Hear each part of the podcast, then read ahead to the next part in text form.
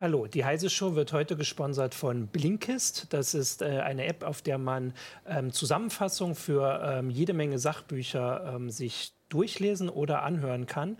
Und ähm, das sind ähm, Bestseller aus Bereichen, die auch unsere Leser interessieren dürften. Technik, Wissen, Ratgeber und so weiter. Äh, und äh, für die Zuschauer der Heise Show gibt es äh, am Ende der Sendung noch ein paar mehr Informationen und vor allem einen Link auf eine äh, günstigere äh, Premium Premium-Abo, Premium-Mitgliedschaft. So, und jetzt geht die Sendung los.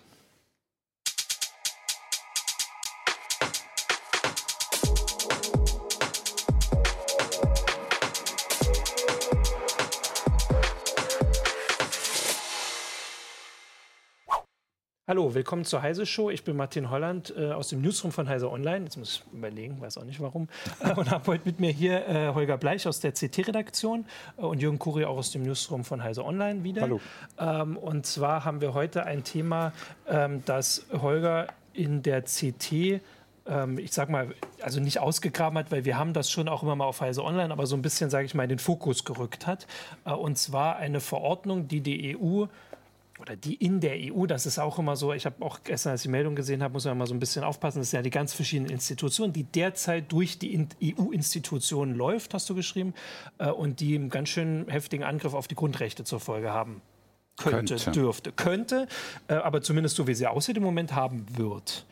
Das ist die E-Evidenz-Verordnung. Vielleicht kannst mhm. du als erstes mal kurz zusammenfassen, was einfach das Ziel ist. Was, also was soll die erlauben, ermöglichen? Mhm. Also E-Evidenz-Verordnung heißt äh, ausführlicher ähm, eine Verordnung zur leichteren äh, Beweiserhebung äh, von elektronischen Beweismitteln innerhalb der EU. Okay. Und zwar mhm. mitgliedstaatenübergreifend, also nicht nur inländisch, sondern auch innerhalb aller 28 Mitgliedstaaten. Ja. Zu gut Deutsch heißt das, äh, man hat ein Problem erkannt und das Problem soll sein, äh, dass dass es im Moment äh, für EU-Mitgliedstaaten zu schwer ist, in ausländischen Mitgliedstaaten ähm, Daten abzugreifen Die, von Verdächtigen. Genau, ja. ähm, man hat einen bestimmten Anfangsverdacht zu einer Straftat. Äh, es ist nicht genau definiert, welche Straftaten es sind. Es umfasst eigentlich alle Straftaten, die es so gibt in den einzelnen Mitgliedsländern. Mhm. Und wenn äh, eine Staatsanwaltschaft oder, ein, äh, oder auch ein Gericht diesen Verdacht hat, dann können sie äh, der Verordnung zufolge ähm, sehr leicht äh, ein, äh, ein Auskunftsersuchen stellen bei jedem anderen Mitgliedstaat, wo sie glauben, dass sie an Daten kommen. Aber nicht beim Mitgliedstaat, sondern direkt. Genau, äh, bei, ja stimmt, wichtig, du hast recht, ne? natürlich bei einem Dienst, bei einem Online-Dienst in einem ausländischen Mitgliedstaat. Und Online-Dienst ist hier sehr, sehr weit gefasst. Das kann ein Zugangsprovider sein, das kann ein soziales Netzwerk sein, das kann ein Cloud-Service sein, Cloud-Speicherservice, kann sogar ein Who-Is-Service sein, ne? es kann, kann eine Registry sein, kann alles Mögliche sein. Da können Sie, da können Sie Anfra eine Anfrage stellen. Äh, und vorgesehen ist, dass dieses äh, Unternehmen, also das ist privatrechtlich organisierte Unternehmen, innerhalb sehr enger Fristen antworten muss und Auskunft geben muss. Und da sind dann nochmal vier verschiedene Unterkategorien von äh, Datenarten definiert. Und je nach Datenart äh, muss es bestimmte Voraussetzungen für die Abfrage geben. Erstmal, erstmal ja. hört sich das doch aber ganz logisch an, oder? Also, weil, gut, wir reden vom europäischen Binnenmarkt, ne? Ja. das heißt einheitlicher ja. Binnenmarkt und so. Und wenn dann da irgendwelche Straftaten passieren in Deutschland, das aber von Franzosen begangen wird oder so, dann ist doch logisch, dass das da abgefragt werden muss, oder? Ja, das geht ja jetzt auch schon. Die sagen mhm. halt, die bisherigen Kooperationsmodelle äh, zeigt sich immer wieder, wenn, weil bei Umfragen unter Strafverfolgungsbehörden, die genügen einfach nicht. Also mhm. es gibt ja zum Beispiel Rechtshilfeersuchen, es wird immer wieder gesagt, zum Beispiel, gerade äh, wenn Deutschland jetzt zum Beispiel Beispiel äh, bei einem Provider oder mhm. bei einem Online-Dienst in Großbritannien eine Abfrage macht, dann wandern diese Rechtshilfeersuchen äh, so lange hin und her, dass, äh, dass es zwei, drei Jahre vergehen das kann, bis man eine Antwort bekommt. Ne? Und das halten halt die Strafverfolgungsbehörden für unzureichend. Das gilt ja auch für. Es gibt halt aber noch mehr. Es gibt zum Beispiel ja. auch äh, die elektronische, äh, wie heißt das nochmal, elektronische Ermittlungsakte. Ähm, das ist eine Richtlinie mhm. von 2014, die ist im Moment noch in der e Evaluierung, mhm. äh, hat aber wohl auch nicht zum gewünschten Erfolg geführt. Ähm, da da gibt es sehr weit eingeschränktere Möglichkeiten der Datenabfrage. Und das soll jetzt eben erheblich ausgeweitet werden. Und zwar über das ganz harte Rechtsinstrument der Verordnung, die, was ja weitergeht als eine Richtlinie, ja. wo es noch Umsetzungsspielraum gibt. Also ja. Verordnung heißt, sobald sie verabschiedet ist, hat sie EU-weit Gesetzeskraft. Genau, also eine Verordnung ist selbst das Gesetz ja, genau. und eine Richtlinie sind äh, Planken, an denen der Gesetzgeber sich mhm. orientieren muss. Und, die, und äh, bei der Verordnung ist im Moment im, äh, im, Entwurfsstatus vorgesehen, dass es den Providern auch nur sechs Monate Zeit, um Übergangszeit, um die um, äh, bleibt, um die umzusetzen. Was zum Beispiel der deutsche Providerverband und der ISPA, der Europäische mhm. Providerverband, ziemlich hart kritisieren, weil sie sagen, das reicht uns nie im Leben, um das umzusetzen.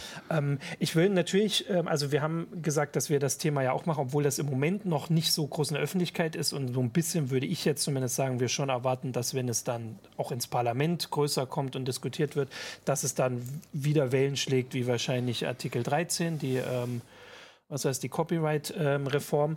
Ähm, und deswegen will ich jetzt darauf hinweisen, dass wir natürlich auch wieder versuchen, äh, Fragen von unseren Zuschauern zu beantworten. Ich gucke hier parallel auf YouTube, das haben wir hier so schön mitlaufen und auf Facebook gucke ich auch, äh, weil wir so ein bisschen einfach sagen wollen, was ist, was ist der Stand, mhm. was, ist die, was ist die Kritik, was sind die Pläne. Ähm, genau, aber jetzt erstmal das mit dem Vorstellen, also wie es Jürgen gesagt hat, prinzipiell ist das erstmal ähm, nachvollziehbar, ja, dass es den diesen Bedarf Wunsch sieht, gibt. Den genau. Bedarf sieht fast jeder, den Bedarf ja. sehen auch diejenigen, die kritisieren. Also ja. auch zum Beispiel der Deutsche Richterbund hat hart kritisiert, sieht aber grundsätzlich den schon den Bedarf. Und auch die europäischen Staatsanwaltschaften sehen grundsätzlich den Bedarf. Es muss sich was tun. Es muss erleichtert werden, dass äh, länderübergreifend auf Daten zugegriffen werden kann. Ähm, steht ja steht eigentlich nicht in Abrede, aber die Frage ist halt, wie wird es umgesetzt? Ja. Und daran entspinnt sich die harte Kritik. Und genau, und das ist die Sache, du hast es ja ähm, so zusammengefasst, dass es halt wirklich um die Grundrechte geht. Ähm, wie weit, also wo würde das denn wirklich jetzt äh, Einfluss haben. Kannst du da diese Beispiele auch? Ich muss das Verfahren vielleicht mal ganz ja. kurz erklären. Ah, also, es, hm. ne, also, damit wir wissen, ja, wovon wir genau. reden. Äh, und da, daran entspinnt sich ja auch die Kritik.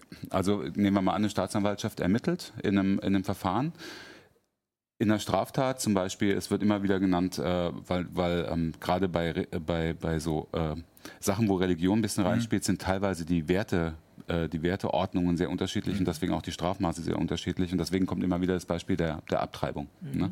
Ähm, Abtre Abtreibungen sind äh, sehr unterschiedlich strafrechtlich behandelt in 28 Mitgliedstaaten. In Malta zum Beispiel steht bis zu fünf Jahre Haft drauf ne? und auch einem Arzt mhm. lebenslanges Berufsverbot zusätzlich. Äh, in Polen ist es auch sehr gehand, hart gehandhabt. Hier in Deutschland wissen wir, mit Einschränkungen geht was bei, bei Abtreibung. Ja. Ähm, woanders ist es ganz liberal gehandhabt. Irland auch zum Beispiel sehr hart. Gut, aber was passiert jetzt, wenn ähm, ein, äh, ein äh, sagen wir mal, ein maltesischer Staatsanwalt den, den Verdacht hat, dass ein Arzt einer Frau bei einer Abtreibung hilft oder, oder in Malta. In Malta, in Malta. genau. Mhm. Ähm, aber der Arzt, eben weil er bisher gedacht hat, ähm, da bin ich auf der sicheren Seite, ich führe mein, mein äh, Konto im liberalen Deutschland, mein E-Mail-Konto und kommuniziere darüber, über Posteo oder GMX mit, äh, mit meinen Patientinnen.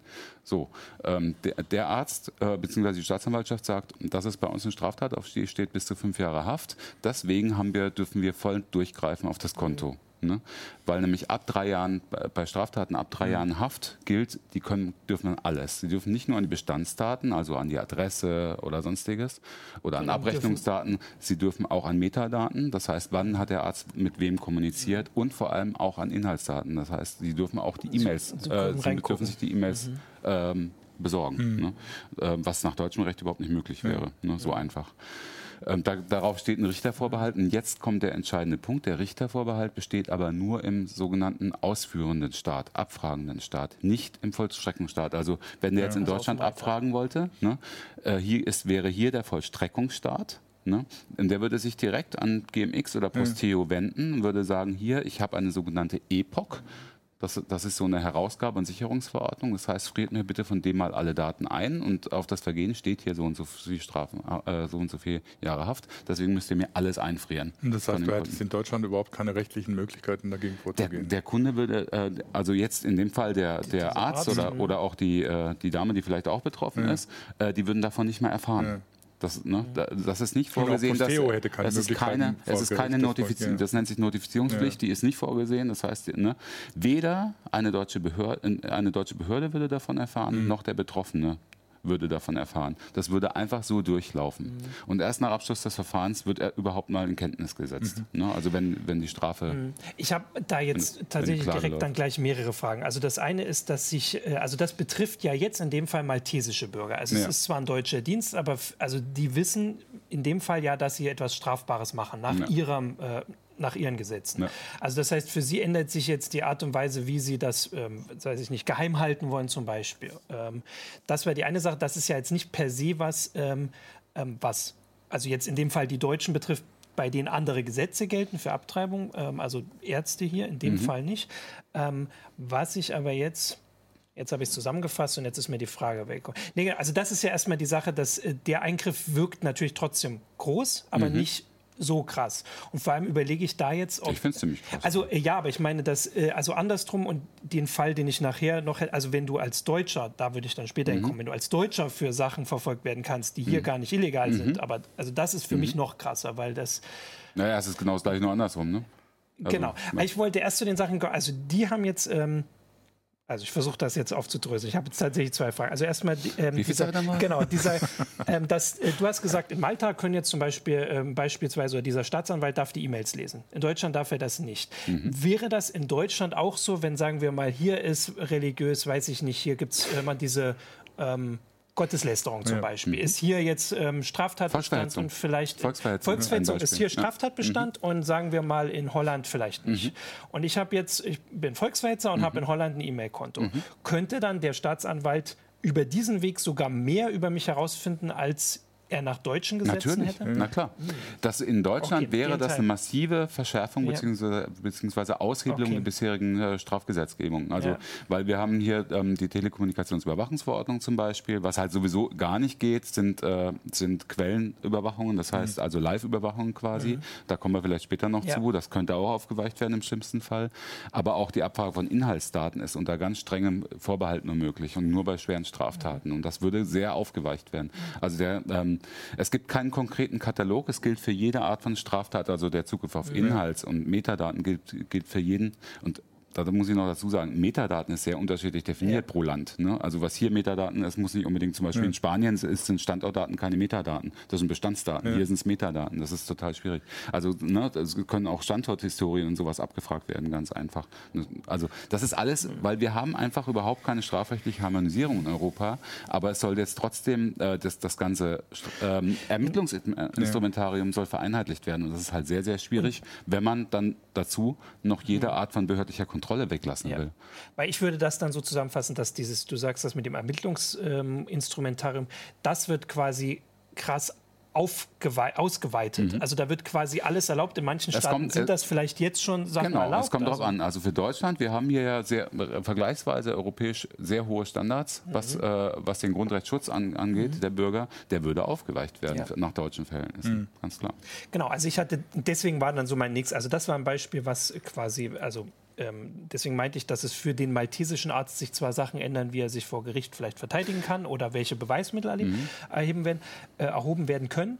Aber der nächste Schritt war, und das hast du auch gesagt, was wäre zum Beispiel, weil das ist jetzt eine Straftat, sage ich mal, also auf Malta ist es eine Straftat im physischen Raum, aber bei Straftatbeständen im digitalen Raum. Also zum Beispiel Volksverhetzung kann man mhm. auch kann digital mhm. sein und Volksverhetzung ist nun hier mhm. ähm, eine Straftat. Aber in Ungarn zum Beispiel gibt es immer wieder Fälle, wo man das, ich weiß nicht, wie da jetzt rechtlich die Grundlage ist, aber dass es halt schon ein Problem ist, wenn du Orban kritisierst. Mhm. Also Regierungskritik, sage ich jetzt mal grob. Ich weiß nicht, wie weit das schon äh, gesetzlich festgelegt ist. Äh, aber wenn ich das jetzt als Deutscher machen würde, hier mhm. auf Facebook, ich bin jetzt hier, ich bin Journalist, ich teile irgendwie einen Artikel, der Orban kritisiert, dann könnte ja ein Staatsanwalt in Ungarn gegen mich ermitteln und meine Daten verlangen. Mm, ja, er kann jetzt erstmal nur gegen inländische Bürger äh, ermitteln, ah, okay, nicht gegen ausländische. Der, okay. Allerdings gibt hm. es die Möglichkeit des Beifangs. Ne? Also wenn er jetzt hm. äh, zum Beispiel, nehmen wir mal an, er, er möchte das Social-Media-Profil eines inländischen Bürgers, ähm, äh, auf, ne, weil, er, weil er eben Kritik da entdeckt hat, ähm, ähm, von Facebook herausgegeben haben. Facebook gibt es heraus, er erkennt aber in dem Zusammenhang, oh, da, da, der hat ja ganz viele Follower und ganz viele Leute, die, die das teilen und weiter, weiter verbreiten und so weiter und so fort.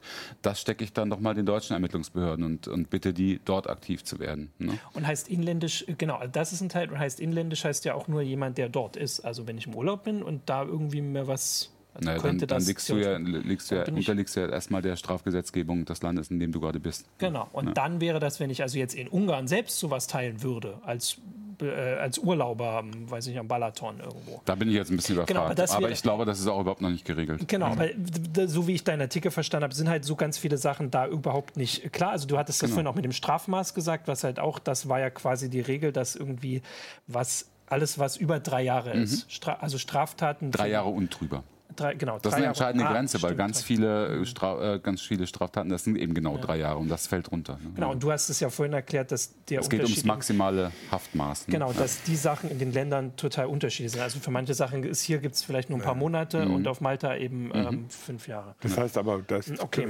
was Capellino fragt, äh, da hat er recht. Ne? Das heißt, wenn jetzt zum Beispiel einer aus einem europäischen Mitgliedstaat flüchtet, weil er da sich politisch verfolgt fühlt, mhm und wird tatsächlich in diesem Land, wenn man für Ungarn, Polen, was weiß ich was, äh, äh, verfolgt, mhm. weil er ähnliche Äußerungen gemacht mhm. hat, die hier aber unter der Meinungsfreiheit fallen. Wenn er dann hier praktisch äh, leben möchte, dann kann er trotzdem verfolgt werden. Ja, natürlich, ja. klar. Ja, aber das ist ja bisher auch schon so. Mhm. Ja. Okay. Aber dann hat es gibt ja, inter, gibt ja auch internationale Haftbefehle ja. und so. Genau. Ja, also es, es, geht hier wirklich nur um die elektronische Beweiserhebung. Mhm. Ne? Es geht um den Zugriff auf Daten bei Online-Diensten. Du hast, du hast vorhin schon ein paar Sachen aufgezählt, was elektronische Beweise sind. Also äh, vielleicht kannst du sonst noch widersprechen, aber wir hatten heute einen Artikel ähm, auf Pfizer Online, wo ähm, auch, ähm, glaube ich, eine Podiumsdiskussion dazu stattgefunden hat. Und da war auch gesagt, ein elektronisches Beweismittel können auch die Mautdaten sein zum okay. Beispiel. Ja.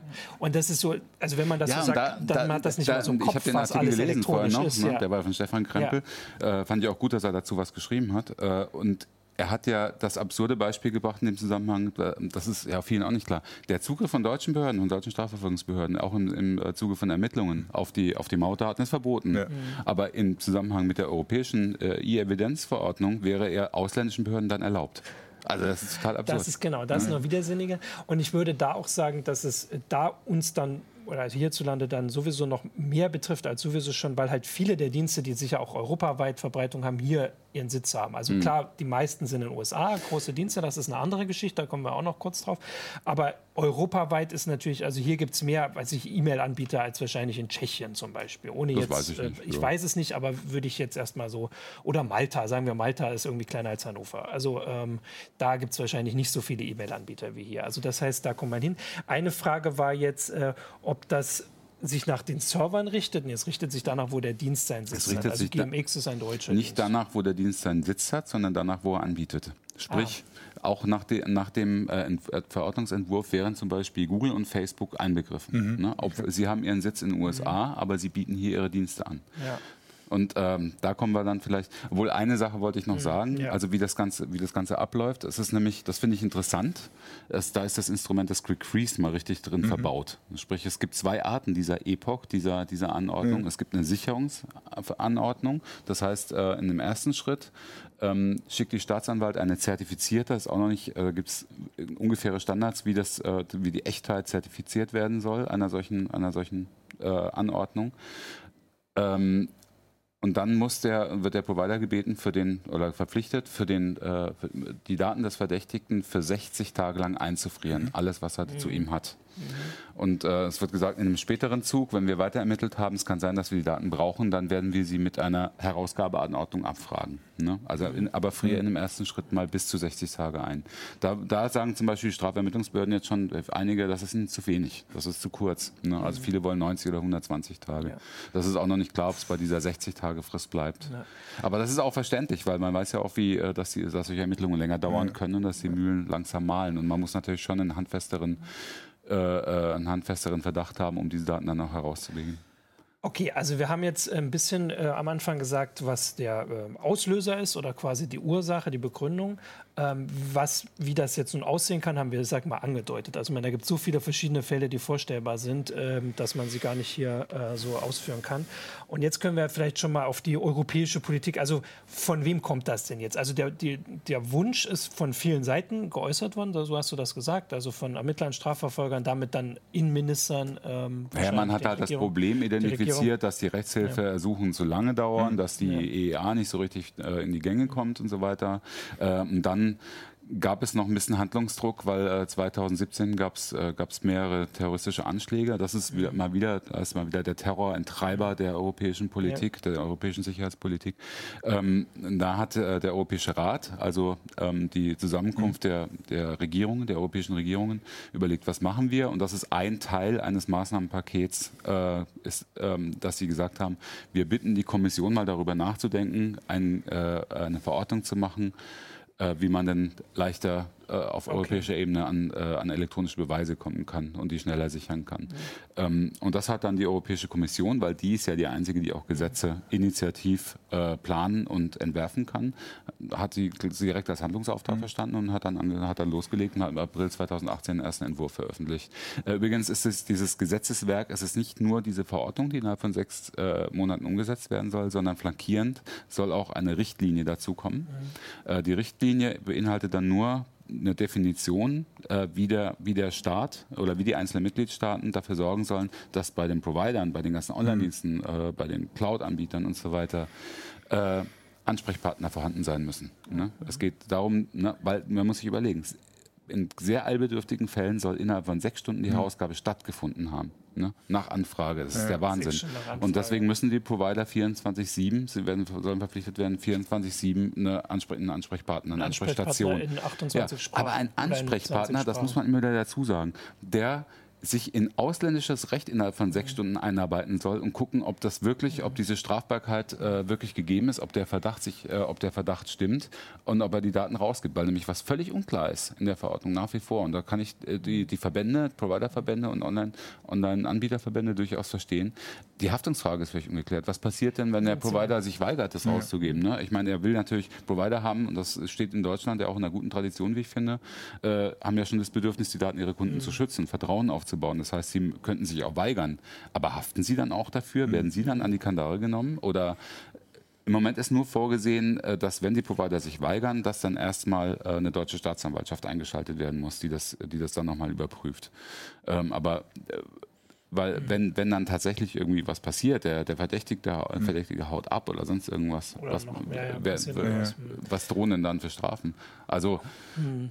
Die also Strafen also, sollen drakonisch sein, so viel steht fest. Also wir haben jetzt, also das sind ja nochmal Schwierigkeiten, das wirkt alles also sehr unausgegoren. Wie ist denn die Reaktion, also die Reaktion von den Mitgliedstaaten und gibt es auch schon vom Parlament was? Also ist mhm. das schon im Parlament? Also es ging dann so weiter, das übliche ja. Gesetzgebungsverfahren, es gibt einen ersten Aufschlag, den Entwurf, der war April 2018, mhm. äh, der wurde dann im Europäischen Rat diskutiert, das ist dann immer der erste Schritt, der mhm. guckt sich das an, die diskutieren dann untereinander im Rechtsausschuss äh, und haben dann eine Position erarbeitet, die kam dann im Dezember äh, 2018. Es gibt dann immer eine Abstimmung im Europäischen Rat. Das ist dann meistens nicht direkt unter den, äh, unter den Regierungschefs, sondern von den entsprechenden Ministern. Hier waren es die Justizminister, die sich getroffen mhm. haben. Und äh, ich habe das mal mitgebracht, weil es ist echt lustig. Also man kann ja viel schimpfen auf die Große Koalition im Moment, aber ähm, federführend für den Widerstand gegen die äh, E-Evidence-Verordnung war in dem Fall Deutschland. Okay. Also Frau Barley als damals Justizministerin hat sich sehr hat sich im Rat wahnsinnig, hat noch einen Brief geschrieben an die Justizkommissarin, die federführend mhm. ist, an Frau Jourova und hat gesagt, so geht das gar nicht. Mhm. Ihr tretet die Grundrechte eurer, unserer Bürger mit Füßen und hat immerhin acht Unterschriften von acht mhm. anderen Justizministern noch eingesammelt. Die haben dann auch tatsächlich dagegen gestimmt, aber eben äh, der Rest dafür. Damit ist es ist eine verschärfte Version des Entwurfs durchgekommen. Und der wird dann, ist dann ans Parlament weitergeleitet worden Anfang des Jahres und das Witzige ist, also, dass der Rat gesagt hat, bitte macht das ganz schnell. Wir haben Europawahlen im Mai. Bis dahin könnten wir das doch mal durchhaben. Und dann hat zum Glück, finde ich, mhm. also weil ich ja, ja. auch sehr skeptisch gegenüber dem Ding bin, ja. ähm, das Parlament dann im Liebeausschuss, das ist der, der, der juristische Ausschuss und Bürgerrechtsausschuss, der das behandelt, ähm, hat dann die Frau Sippel, Birgit Sippel, eine SPD-Abgeordnete, ähm, sehr, eher liberal ähm, mhm. zur Berichterstatterin, also zur Verhandlungsführerin dafür gemacht im Verfahren mit den mhm. anderen Institutionen. Und die hat dann erstmal voll auf die Bremse getreten und hat gesagt, Moment, das gucken wir uns erstmal genau an. Das sieht echt nicht gut aus. Mhm. So. Äh, und hat dann erstmal ganz viele, äh, insgesamt acht Arbeit, glaube ich, sieben oder acht Arbeitspapiere erarbeiten lassen, hat Anhörungen gemacht und so weiter. Und hat dann gesagt, das wird auf keinen Fall mehr was vor, vor den Europawahlen. Jetzt warten wir erstmal ab, konstituieren uns neu und so und enden und so im Herbst sehen wir dann mal weiter. Dann haben wir auch eine Position gefunden. Aber vorher bitte nicht. Mhm. Und sie hat jetzt noch Verstärkung bekommen, lustigerweise, weil nämlich Katharina Barley äh, ist jetzt auch Vize Vizepräsidentin ja. im Europaparlament, aber ist halt auch in den Liebeausschuss gewählt mhm. worden. Und Bleibt sie Berichterstatterin? Das ist jetzt eine technische ja. Frage. Also sie, sie ist höchstwahrscheinlich okay. Berichterstatterin genau. Okay, also das ist jetzt äh, auch so, also da ist es jetzt gerade. Also de, oder das Gesetzpaket da liegt, liegt, jetzt im Europaparlament. Da liegt es. Ähm, wird dann also erwartungsgemäß für Aufsehen sorgen. Also würde ich jetzt mal, also ich weiß nicht, ob erwarten. Ich Irgendwann wird das hoffen, Parlament seine Position bringen und äh, die wird sich gewaschen haben. Die wird ja. wahrscheinlich äh, erst wirklich, ja. äh, wenn, wenn man Frau Sippel glauben kann, das wird es dann harte Kämpfe geben zwischen, vor allem zwischen Rat und, Kom ja. und Kommission und äh, Parlament. Ja. Okay. Und dann wird es ja auch ähm, vielleicht ein bisschen größer noch äh, diskutiert werden. Also mindestens hierzulande, weil so wie du es gesagt hast, also hierzulande. wenn, äh, wenn man wenn man sich anhört, es gibt ja also zum, zum einen aus der Justiz heftige Kritik dran. Mhm. Die sagen, das geht so nicht. Aber selbst die Strafvermittler sagen ja, ein Teil der Strafvermittler sagt ja, also das alles schön und gut. Wir haben immer gerne viele Daten und wollen irgendwie so möglichst schnell zugreifen. Aber das geht dann doch selbst denen zu weit, äh, weil sie sagen, also man kann jetzt deswegen die Grundrechte nicht einschränken ja. oder nicht einfach. Man kann nicht, oder es ist ja auch fast so ein bisschen, als wollte man auf diesem Weg äh, eine Vereinheitlichung des Justizwesens einführen. Mhm. Und das geht natürlich nicht, wenn du das durch die Hintertür machst. Da müsste es schon durch die Vordertür kommen und mhm. sagen, wir müssen hier, wenn wir einen Binnenmarkt haben, auch gucken, wie, die, wie das Justizwesen sich eher äh, europaweit vereinheitlichen kann, aber nicht dadurch, dass du einfach den Strafvermittlern mehr Rechte gibst. Ja, nach meiner Erfahrung ist es auch so, also nach meinen Gesprächen mit Strafvermittlern, das, da kommt noch dazu, die wissen ja, was bei den Providern liegt, ne, mhm. wenn sie abfragen und die wissen auch, dass da wesentlich, oftmals wesentlich mehr liegt, ja. als da liegen dürfte. Ne? Und wenn da irgendwie, ähm, die wollten, wenn, wenn, sagen wir mal, ähm,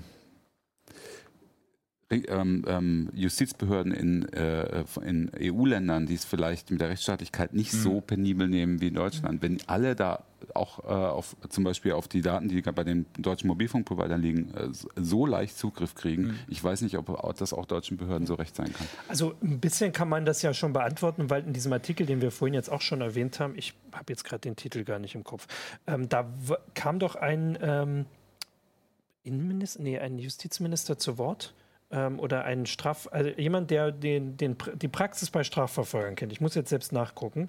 Ihr habt doch gesagt, dass ihr es gelesen habt. Da, Kripo-Leiter, ein ja. Kripo-Chef war das. Oder Und der hat ja, ne? den kann man ja ein ehemaliger? Hm. Äh, nee, ein aktueller Leiter der Abteilung für forensische Informations- und Kommunikationstechnik beim LKA Berlin. Ähm, und er hat gesagt, dass es genug Daten gibt. Mhm. Also, und dass er auch jetzt nicht sieht, dass es zu, äh, äh, zu wenig Möglichkeiten gibt. Also das würde sogar noch dem widersprechen, was du Aber er hat auch gesagt, er hätte gerne leichteren Zugriff. Ne? Also aber du hast es im vorhin, europäischen Ausland. Okay, genau, den leichteren Zugriff, genau das mhm. hat er gesagt. Und vor allem hat er dieses Beispiel mit Großbritannien auch gesagt. Mhm. Aber er hat eben auch gesagt, dass es jetzt, also dass es nicht mehr. Ähm, ich meine, äh, wir, also erinnern uns, ja, wir erinnern uns ja vielleicht noch an die äh, damals an die Kinderporno-Sperren-Diskussion, äh, äh, wo es dann hieß oder so, ja, wir können ja nicht, äh, wir kriegen die ja nicht aus dem Netz raus. Und es hat sich hinterher herausgestellt, dass es eben doch ziemlich gut funktioniert. Wenn ein deutscher Kriminalbeamter zum englischen Provider sagt, hier Kinderpornografie, nimm das raus, dann reagieren die inzwischen mhm. auch. Und alle Erfahrungen haben gezeigt, dass das funktioniert. Das heißt, es gibt natürlich heute schon Mechanismen, wo bestimmte Elemente in der Strafverfolgung und in der Strafvermittlung auch europaweit eigentlich relativ gut funktionieren. Das kann man natürlich ausbauen. Ne? Also es ist bei allen Datenschutzbedenken äh, und sonst was ist es natürlich sinnvoll, wenn man europaweit, wenn die europäischen Mitgliedstaaten in der Strafverfolgung zusammenarbeiten. Mhm. Das ist ja logisch. Genau. Und wenn es nicht unnötig kompliziert ist. Aber das kann ja nicht heißen, dass du plötzlich äh, als Bürger eines EU-Mitgliedstaats mit äh, in deinen Rechten eingeschränkt wirst, weil ein anderer Staat da irgendwie mal das anders sieht. Also der Herr Schuster, so heißt er nämlich, der hat, also hat, du hast recht, der hat gesagt, dass es äh, bei Rechtshilfeersuchen ein, äh, also problematisch die, sein kann. Die EU hat da eine sehr ausführliche Statistik ja. veröffentlicht, äh, um, um das zu untermauern. Also da, da ging es um Zeiten. Äh, ja. Genau, aber er sagt ja, dass es also hierzulande kein, äh, also kein großes Informationsdefizit gibt. Also dann würde man ja sagen, ähm, und in Deutschland klappt das ja auch nicht so, wie die das jetzt, also wie diese Verordnung das vorsieht, im Sinne von, die, die äh, Kripo sagt hier Bescheid und nach sechs Stunden haben sie alles. Mhm. Ähm, sondern dass, man könnte ja sagen, dieser Vorgang, wie er hierzulande stattfindet, wird dann halt auch auf ausländische Provider oder, oder für ausländische Staatsanwälte wird dann äh, hier das gleiche Prozedere gemacht mhm. wie äh, für Deutsche. Also zum, so könnte man es ja machen. Dann würde das halt hier auch ein paar Tage dauern vielleicht. Mhm. Keine Ahnung, aber es wäre das gleiche Prozedere mit dem Rechtsschutz. Und andersrum für sie eben die gleiche Möglichkeit in Großbritannien so nachzufragen, wie das britische mhm. Polizeien machen. Mhm. Wäre jetzt so, aber das Ziel ist ja hier gar nicht irgendwie eine bessere Verordnung hinzukriegen, äh, aber zumindest um mal deutlich zu machen, was die, äh, die Schwierigkeiten sind, die da sind und was behoben werden sollte und dass es viel zu weit darüber hinausgeht. Übrigens äh, noch eine aktuelle Info, mhm. Äh, die ich letzte Woche noch bekommen habe vom äh, vom Bundesjustizministerium.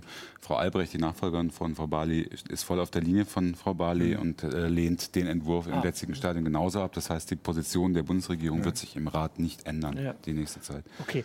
Ähm, King Ting Rollo Tong hat äh, geschrieben im, äh, im YouTube-Chat, ähm, dass er sich halt wundert, warum Standortdaten von Handys so viel später für Behörden noch verfügbar sind. Ähm, und das ist ja so, das ist ein Punkt, den du gerade angesprochen hast. Dass es, also viele Daten wären, ich weiß nicht, ob das mit der DSGVO immer noch so ist, aber dass auf jeden Fall lange mehr Daten gespeichert wurden, als unbedingt nötig waren und auch vielleicht als die Ermittler hätten kriegen können.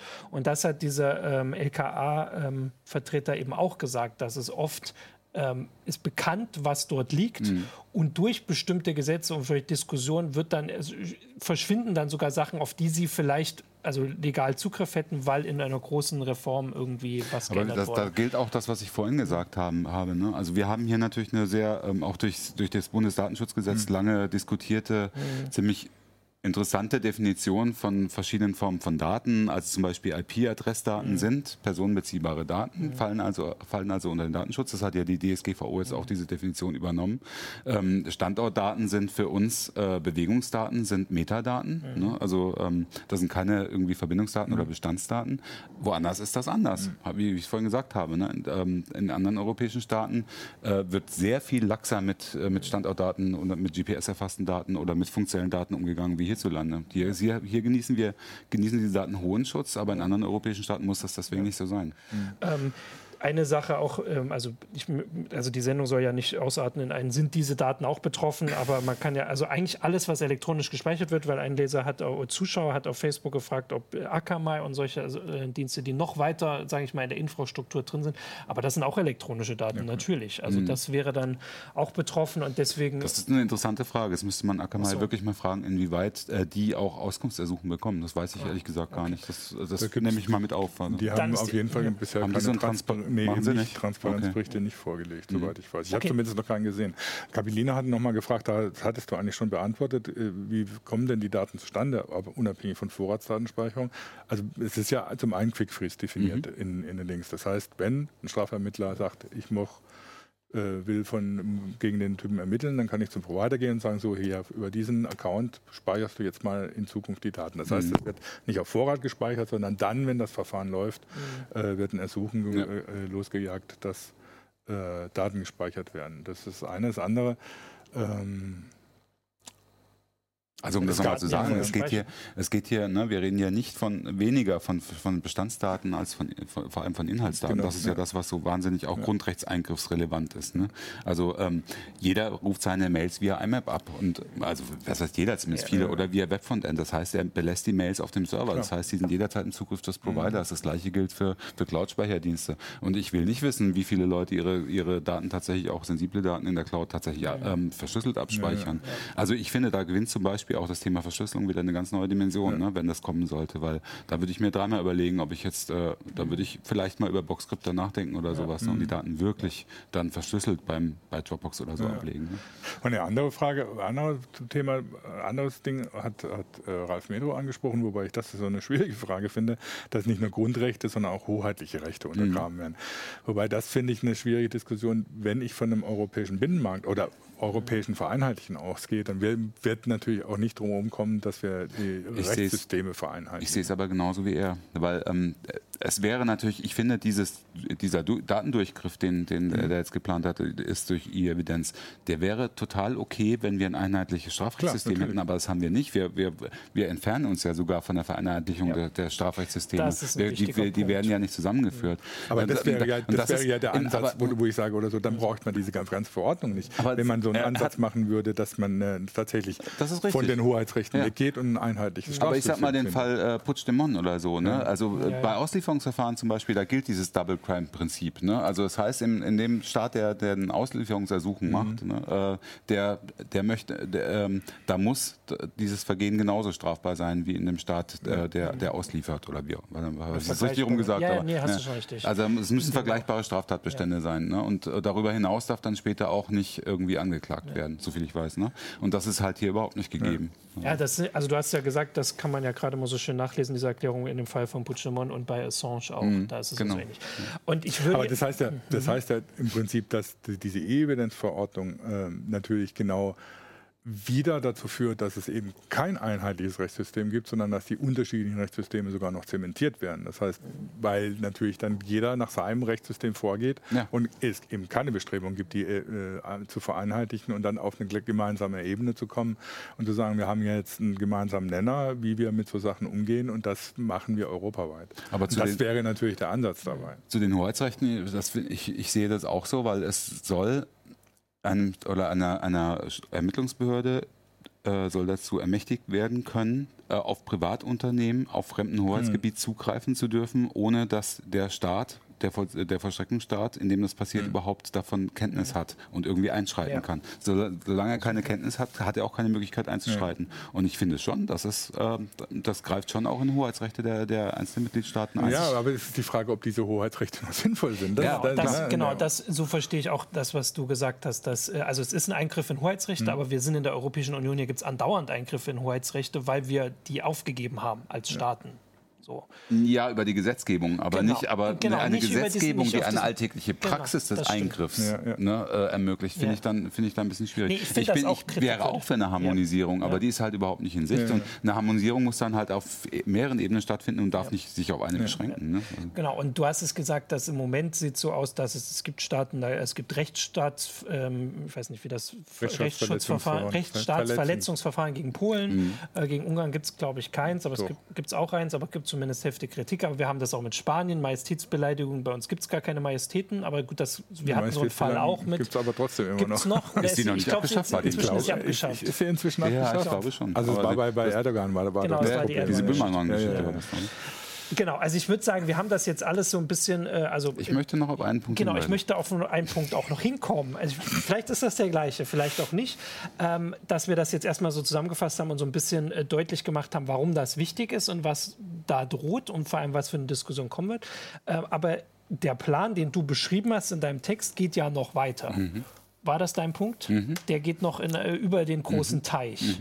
Genau. Möchtest du dann erzählen das mal? Was ist denn noch? Ja, das ist das, was, äh, wo, wo sich gerade das Parlament besonders aufregt. Mhm. Ne? Also da wird dem Parlament dieses, äh, der, der, Entwurf vorgelegt, aber parallel arbeitet die, äh, die, äh, der Rat schon an ganz anderen Geschichten. Mhm. Sie wollen nämlich ähm, über diesen Entwurf hinaus, dass äh, E-Evidenz auch gilt äh, in einem Abkommen mit den USA. Das heißt, der Rat hat, äh, hat Anfang diesen Jahres ähm, überlegt, wir geben ja der, der, Kommission einen offiziellen Verhandlungsauftrag, die, weil das nur die Kommission ja. darf. Sie soll über ein Abkommen mit den USA verhandeln, dass E-Evidenz ausgeweitet wird auf Zugriff in die USA und auf Zugriff aus den USA hierher. Das mhm. heißt, der US, die US-Americans, das FBI oder wie auch immer oder Geheimdienstbehörden wie auch immer dürften dann ganz offiziell über E-Evidenz auf äh, europäische Server oder auf europäische Dienste zugreifen und umgekehrt. Man will halt unbedingt, ähm, dass dass europäische Behörden genau, auch Zugriff, man will das Umgekehrte um, will man, Zugriff kriegen in den USA. Ähm, da gibt es aber ein Problem. Äh, man, man, will ja die USA, man will die USA hat ja äh, das Cloud-Abkommen, äh, mhm. den Cloud Act, also das Cloud-Gesetz, ja. verabschiedet letztes Jahr, 2018. Das ist gültig, ähm, was den Durchgriff von Ermittlungsbehörden auf äh, Server notfalls auch in, in, Europa von amerikanischen Diensten Von amerikanischen gestattet. Diensten, genau. So, aber da ist ein entscheidender, erstens ist, hat das sowieso eine ganz andere Rechtssystematik mhm. als, als die E-Evidenz-Verordnung, aber die Amerikaner wollen unbedingt auch Zugriff, und das ist im Cloud, in, im Cloud Act auch äh, realisiert, wollen unbedingt auch Echtzeitüberwachung. Ähm, das wollen aber die Europäer auf keinen Fall. Und darüber verhandeln sie jetzt gerade. Und das, die große Befürchtung ist, dass die Europäer sich da breitschlagen mhm. lassen und dass die Amerikaner dann Echtzeitüberwachungszugriff auf europäische Server kriegen. Ja. Im Gegenzug dafür, dass die, auf Amerikan die Ermittler auf amerikanische ähm, Server. Und da ist halt wieder das Parlament total sauer jetzt, weil ähm, die haben noch nicht mal sich irgendwie in einem Ansatz auf die E-Evidenz-Richtlinie unter den 28 Mitgliedstaaten ja. geeinigt. Und dann hintenrum quasi äh, verhandelt die Kommission schon über eine existenzielle Ausweitung dieses, äh, dieser mhm. Verordnung, die noch im Entwurfsstatus ist. Das, äh, Sippelse hat halt mit Recht gesagt, wir können doch nicht irgendwas verhandeln, von dem wir überhaupt nicht wissen, wo der Geltungsbereich dann später liegen wird. Das ist wahnsinnig. Äh, deswegen sagen die auch eher, wir setzen das jetzt mal irgendwie on hold und warten mal, was da rauskommt bei diesen seltsamen Verhandlungen mit den ja. USA. Ja. Dazu könnte man so viel sagen. Ich erinnere mich noch, dass wir vor ein paar Jahren mal so über so deutsche äh, oder deutsche Cloud und so nachgedacht haben und deutsche Internet in der, im Zuge der Snowden-Enthüllung. Aber all die Leute, die jetzt auf Alternativen umgestiegen sind, also was weiß ich, Trema bei WhatsApp oder ähm, weiß ich nicht, ähm, ähm, OwnCloud, solche Sachen, das wäre ja damit dann auch vom Tisch. Also die Echtzeitüberwachung ist natürlich noch krasser, noch schlimmer, mhm. aber dieser Gedanke, dass äh, amerikanische Ermittler dann einfach auch, äh, also über diesen normalen Zugang, von dem hier niemand mal was mitbekommt, auch Zugriff auf, ähm, weiß ich nicht, äh, also Trema ist jetzt nur ausgerechnet in der Schweiz, das wäre auch wieder schwierig, aber wahrscheinlich sind die sowieso damit einbezogen, dann Zugriff hätten. Das ist ja, also das sind so viele Sachen zu kritisieren und so viele Punkte, dass ich das, das ist alles hab, unausgegoren. Ja. Stell dir mal vor, es gibt in Deutschland so, so, einen restriktiven, mhm. so restriktive Möglichkeiten für Strafverfolgungsbehörden, mhm. eine, eine, Quellenüberwachung zu machen, ne? Mhm. eine, eine Quellen-TKÜ. Und dann soll das plötzlich amerikanischen Behörden ganz leicht möglich ja. werden in Deutschland, wo, wo die deutschen Strafverfolgungsbehörden das nicht dürfen. Das ist doch total absurd. Also ja. da muss noch ganz viel, ja. ganz viel nachgebessert werden. Also natürlich, wir haben ja hier auch schon mal Sendungen dazu gehabt, dass es natürlich immer noch dann den äh, Europäischen Gerichtshof und so gibt, aber das ist ja immer diese Hoffnung auf erstens viel zu spät, weil dann wäre sowas schon in Kraft. Äh, und selbst bei Safe Harbor und sowas hat man ja mitgekriegt, wie das dann am Ende doch. Ja, ist, äh, ich meine, die Cloud Act ist ja auch eine Reaktion darauf gewesen, dass Microsoft sich zum Beispiel geweigert hat, Daten von ihren irischen Servern ja. rauszugeben, ja. ne, äh, an die, an die äh, amerikanischen Strafverfolger und vor Gericht ja. Recht gekriegt hat. Ähm, das war dann die Reaktion drauf. Das heißt, man kann sowas natürlich dann immer gleich äh, nochmal schön aushebeln. Mhm, genau. Also auf jeden Fall ein äh, großes Thema, was uns wahrscheinlich erwartungsgemäß noch eine Weile beschäftigen wird, auch in der heiße Show nochmal. Das ist jetzt spannend, was das Europaparlament macht und ob es da zu einem Showdown kommt und wie weit beide Seiten das äh, machen werden, ähm, treiben werden so rum. Wir haben jetzt erstmal so ein bisschen, also ich würde mal sagen, grob die Gefahren deutlich gemacht. Also bei 28 verschiedenen Rechtssystemen ähm, oder 27. vielleicht auch bei 27 dann irgendwann. Ähm, aber wahrscheinlich gibt es da dann auch irgendwie einen Deal für. Ähm, sind so viele Sachen vorstellbar, die, die problematisch sein könnten, abseits von dem, was du jetzt schon gemacht hast, äh, gesagt hast. Ich weise noch mal darauf hin, jetzt muss ich hier die ganzen Zettel wegtun. Guck mal, dass das in der noch aktuellen CT äh, ist es hier oben, also es steht so schön da und es ist auf Seite 166, mache ich auch gleich direkt die Werbung, kann man das schon mal nachlesen. Ansonsten haben wir, wie gesagt, auch immer wieder Berichte äh, auf Heise Online dazu. Äh, heute und der aktuell gerade. Heute eben. aktuell, genau. Und der Begriff, das kann man ja auch jetzt schon mal öfter sagen, weil der wird ja dann kommen, außer es kommt noch mal irgendwas Catchieres mehr, was noch schneller ähm, Aufmerksamkeit erzeugt, ist E-Evidenzverordnung. Mhm. Verordnung ist auch, du hattest jetzt auch ab und zu noch mal Richtlinie. Man muss da wirklich. Habe ich gesagt? du oh, hattest sorry. eben auch noch mal Richtlinie. Es ist die es ist eine Verordnung, E-Evidenzverordnung.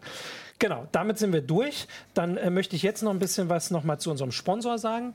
Äh, und zwar, ach, ich bin direkt auf der Kamera, so schnell geht das. Genau, unser Sponsor ist Blinkist, wie ich am Anfang schon gesagt habe. Das ist eine App, ähm, die ähm, Zusammenfassung von Sachbüchern äh, anbietet. Und zwar äh, zu allen möglichen Themenbereichen, Ratgeber, Wissen, Technik ähm, und ähm, Produktivität sehe ich noch, persönliche Entwicklung auch. Äh, und zwar äh, sind das Übersetzungen, die, äh, Zusammenfassungen, die man in 15 Minuten entweder lesen oder sich anhören kann. Und da kann man dann halt ein bisschen, wenn man jetzt nicht die Zeit hat, all die Sachbücher, die man lesen will oder über die gerade geredet wird, äh, lesen zu möchten le zu lesen, kann man das eben in kurzer Zeit ähm, erledigen oder sich vielleicht auch in Themen quasi eingelesen werden, die man, für die man sonst nicht die Zeit hat. Ähm, genau, das ist eine App äh, und dafür gibt es eben eine Mitgliedschaft. Ich gucke da, dass ich das ja auch alles äh, richtig habe.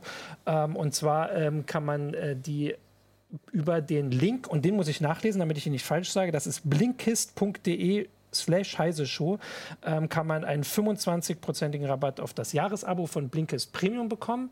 Ähm, das haben äh, auch schon ähm, Leser äh, Anspruch, Zuschauer in Anspruch genommen, aber jetzt gibt es eben die Chance wieder. Ähm, genau, und vorstellbar ist, ähm, wer also uns kennt, der hört uns vielleicht auch jetzt schon im Podcast. Also das ist auf jeden Fall eine Möglichkeit, dass man das auf dem Weg zur Arbeit sich dann anhört äh, oder in der Straßenbahn eben schnell liest. Ähm, genau, so kann man sich das eben alles äh, aneignen. Genau, jetzt gucke ich, ob ich was vergessen habe. Ach so, eine Sache, es gibt Titel auf Deutsch und Englisch, das ist sicher auch ganz praktisch und wichtig. Ähm, genau, und der Hinweis noch, dass jeden Monat so circa 40 Titel dazukommen.